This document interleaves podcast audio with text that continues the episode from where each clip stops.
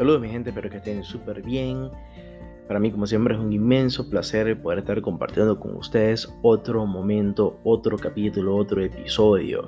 Bienvenidos a Conversando Juntos. Si es tu primera vez y le quieres colocar cara a esta voz, es solamente seguirme en cualquiera de las plataformas digitales, tanto Facebook, Instagram, Twitter, YouTube, ¿por qué no? Es solamente buscar Nelson Franceschi y allí me van a encontrar.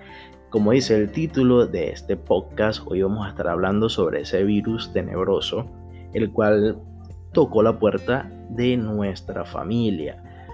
Y es que mi hermano se vio eh, enfermo por esta enfermedad, por este COVID-19, y mm, tuve eh, ese contacto de cerca. Y yo creo, yo creo, yo, yo, yo creo que yo también... estuve positivo o di positivo a, esta enfermedad o a este virus. Pero yo soy el tipo de persona que piensa que, que, cada persona de repente le da de una manera distinta y que no todo el mundo pasa por las mismas secuelas o por las mismas situaciones que otras personas. De repente tú que me estás escuchando puedes sentir algunos síntomas que yo no sienta, pero los dos están positivos. Dios nos libre, ¿no? Para nada. Yo me siento sano, gracias a Dios, pero mi hermano sí estuvo delicado de salud. Pero, como ustedes ya saben, nosotros no, no, nos encargamos en este podcast de hablar sobre nuestras experiencias aquí en el extranjero como venezolano. Como un venezolano más en todo el mundo, pero en esta oportunidad el venezolano está aquí en Brasil. Le doy gracias a Dios porque me ha permitido que mi familia también esté viviendo aquí en este maravilloso país y ellos tengan también una oportunidad de volver a comenzar su vida, de volver a recomenzar, porque ellos ya habían comenzado. Ya cuando uno nace, uno comienza. Ustedes me están entendiendo el punto. Lo, que pasa es lo siguiente, que él trabaja en una empresa, una multinacional, se podría decir, que es de la Chevrolet. Entonces, él trabaja en un área de producción de esta empresa nombrada anteriormente y a él le va muy bien, gracias a Dios, le va muy muy bien. Entonces, eh, ¿qué es lo que sucede? Él se comienza a sentir mal, se comienza a sentir mal y él se da cuenta de que él no se siente de la misma manera como se siente normalmente. ¿Qué es lo que sucede? Bueno, lo que sucede a continuación es que el médico de la empresa lo manda a hacerse un examen de este COVID-19, un examen para ver si él da positivo o no da positivo. Y eh, para sorpresa, él dio positivo. Pero antes de todo esto, señores, ya él había tenido contacto con toda la familia, con toda la familia conmigo, con mi esposa, con mi cuñado, con mi hija, con mi hijo, con mi mamá, con mi papá, con absolutamente todo el mundo. Pero él fue una de las personas que realmente se vio en ese estado, un estado difícil. ¿Y por qué yo comento esto con ustedes? Porque el sistema de salud aquí en Brasil es un sistema que realmente funciona. ¿Por qué lo digo? Porque él estuvo internado por más de un mes y él estuvo en varias etapas de este sistema de salud, desde el ambulatorio a la observación y a la unidad de cuidados intensivos, que aquí en portugués lleva el nombre de UTI, es unidad de cuidados intensivos para nosotros.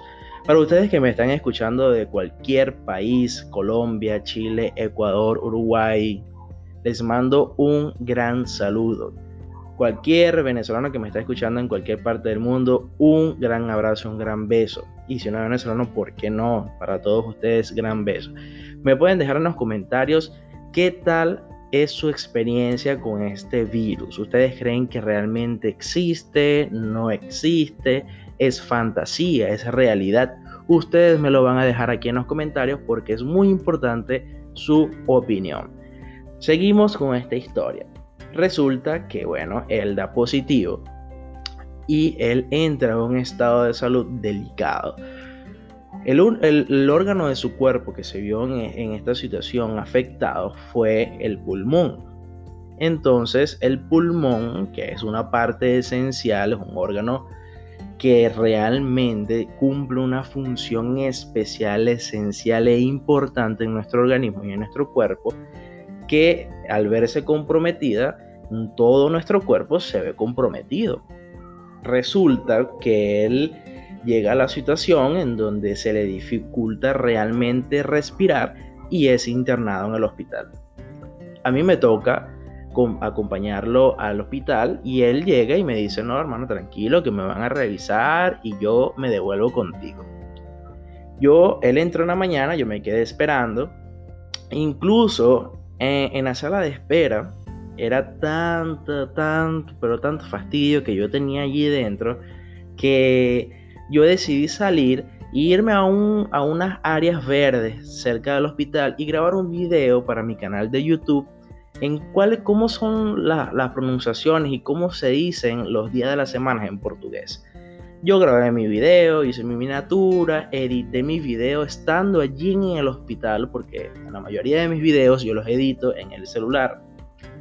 Para no extenderme mucho, eh, el hombre nunca salía del hospital. El hombre nunca salió del hospital.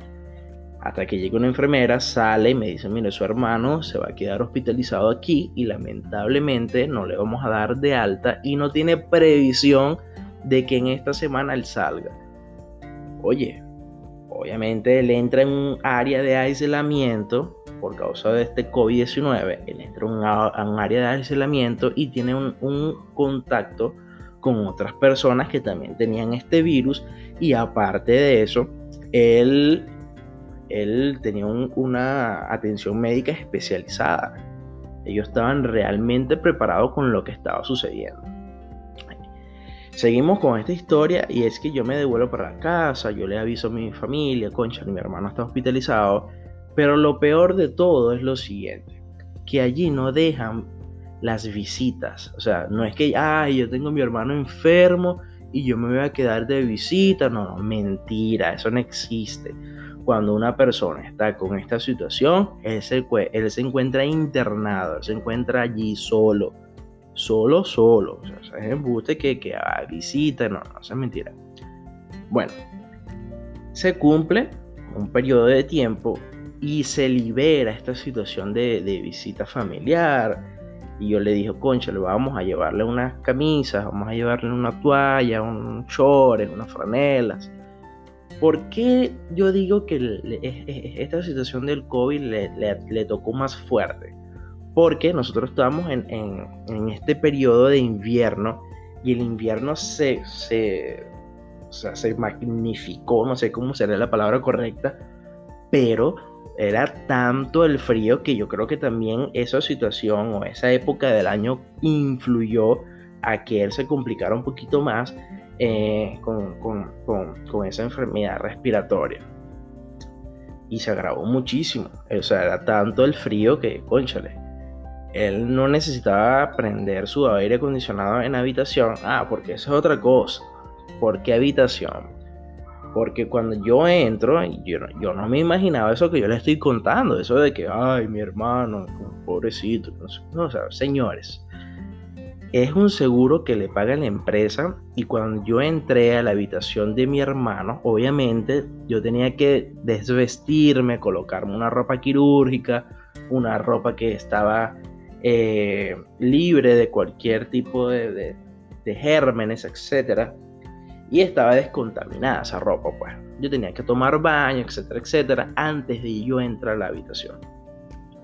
Después de ese protocolo de mascarilla, de guantes, de ropa quirúrgica, etcétera, etcétera, yo abro la puerta de su habitación y yo me consigo que el hombre tiene una televisor, una nevera, una clínica, señor. Es una clínica, pero no es una clínica, es un hospital público, pero, o sea, el diseño, cómo está estructurado ese, eh, eh, ese, hospital es de una clínica, señores, es un hospital público que es una clínica. Ustedes me entienden lo que yo estoy diciendo. Bueno, Entonces eh, yo le digo, coche, hermano, coche, hermano, ¿qué? ¿Cómo estás? Y, no, y el hombre comienza a salir barba, a crecer el cabello y, mira, no, no se corte el cabello porque va a ser peor la situación. En eso le traen la comida, su juguito de lechosa, su arroz con leche, su potecito de mantequilla, potecito, ah, una ensalada de frutas, una sopita. Yo. Pero la situación en Venezuela, que pasa un enfermo ahí, se está delicada la situación. Yo me imagino a esos enfermos en Venezuela. ¿Cuál será la situación de, de, la comida? Vamos a hablar solamente de la comida. Una comida diaria que tiene ese paciente necesita desayuno, almuerzo y cena. En un país que está delicada la situación y que a duras penas consigue alimentar al pueblo. Al pueblo que realmente necesita. Porque es otra cosa. Perdón en Venezuela hay gente con plata, en Venezuela hay gente con dinero que todavía se mantiene activo y tiene su comercio activo. ¿Qué es lo que hacen? ¿Qué es lo que sucede? Yo no sé. Pero yo le deseo la buena suerte de que se siga manteniendo así tal cual, porque gracias a esos comerciantes que Venezuela está así, de pie. Porque si no fuera por ellos, lamentablemente Venezuela ya se convertiría, no sé, ya se hubiera convertido en una Cuba o peor que una Cuba.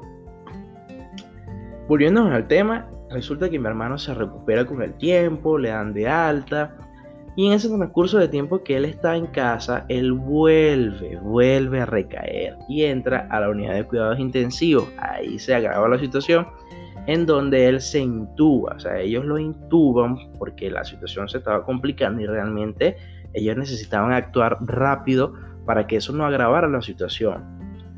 Él duró más unas semanas allí dentro de la unidad de cuidados intensivos hasta que le dan de alta, gracias a Dios, y él pasa por esta situación del COVID. Para que ustedes vean la experiencia y la odisea que se vive con esta enfermedad, porque hay personas que realmente creen, señores, que esto es un juego y que esto no existe, pero déjenme decirles que sí existe y que un pariente y un familiar mío, mi hermano, tuvo la mala dicha, la mala suerte de tener o de haber tenido esa enfermedad. Yo todavía no he visto personas con secuelas, yo creo que esta enfermedad no deja secuelas y, y si deja, bueno, nosotros estamos pendientes, estamos atentos a, cualquier situación. Esto que, que, les estoy contando tiene mucha, mucha más tela que cortar porque también mi cuñada, la esposa de él, yo creo que por estar en, en contacto bien, bien cerquita, por dormir juntos, etcétera, ella también tuvo el COVID-19 y también se sintió bastante, bastante mal, en este caso los órganos en los pulmones. Bueno, la situación es que eh, ellos dos pudieron superar esta situación, se encuentran bien, ya eh, mi hermano se encuentra trabajando nuevamente porque es así, ah, te sientes bien, bueno, a trabajar. Y, y, le quedó esa experiencia, experiencia de cuidarse, de cuidarse mucho, de usar tapaboca. Así la gente se ría, usar bastante alcohol en gel, bastante tapaboca barbijo, no sé si se, si se dice en, Argentina, barbijo, pero e, e, ese es el caso, esa es la situación que se está viviendo ahorita. Y nosotros tenemos que adaptarnos y saber cómo lidiar con esa situación. ¿Por qué? Porque así como le sucedió a mi hermano, me puede suceder a mí, de un día para otro, a mi familia o a mi vecino o etcétera.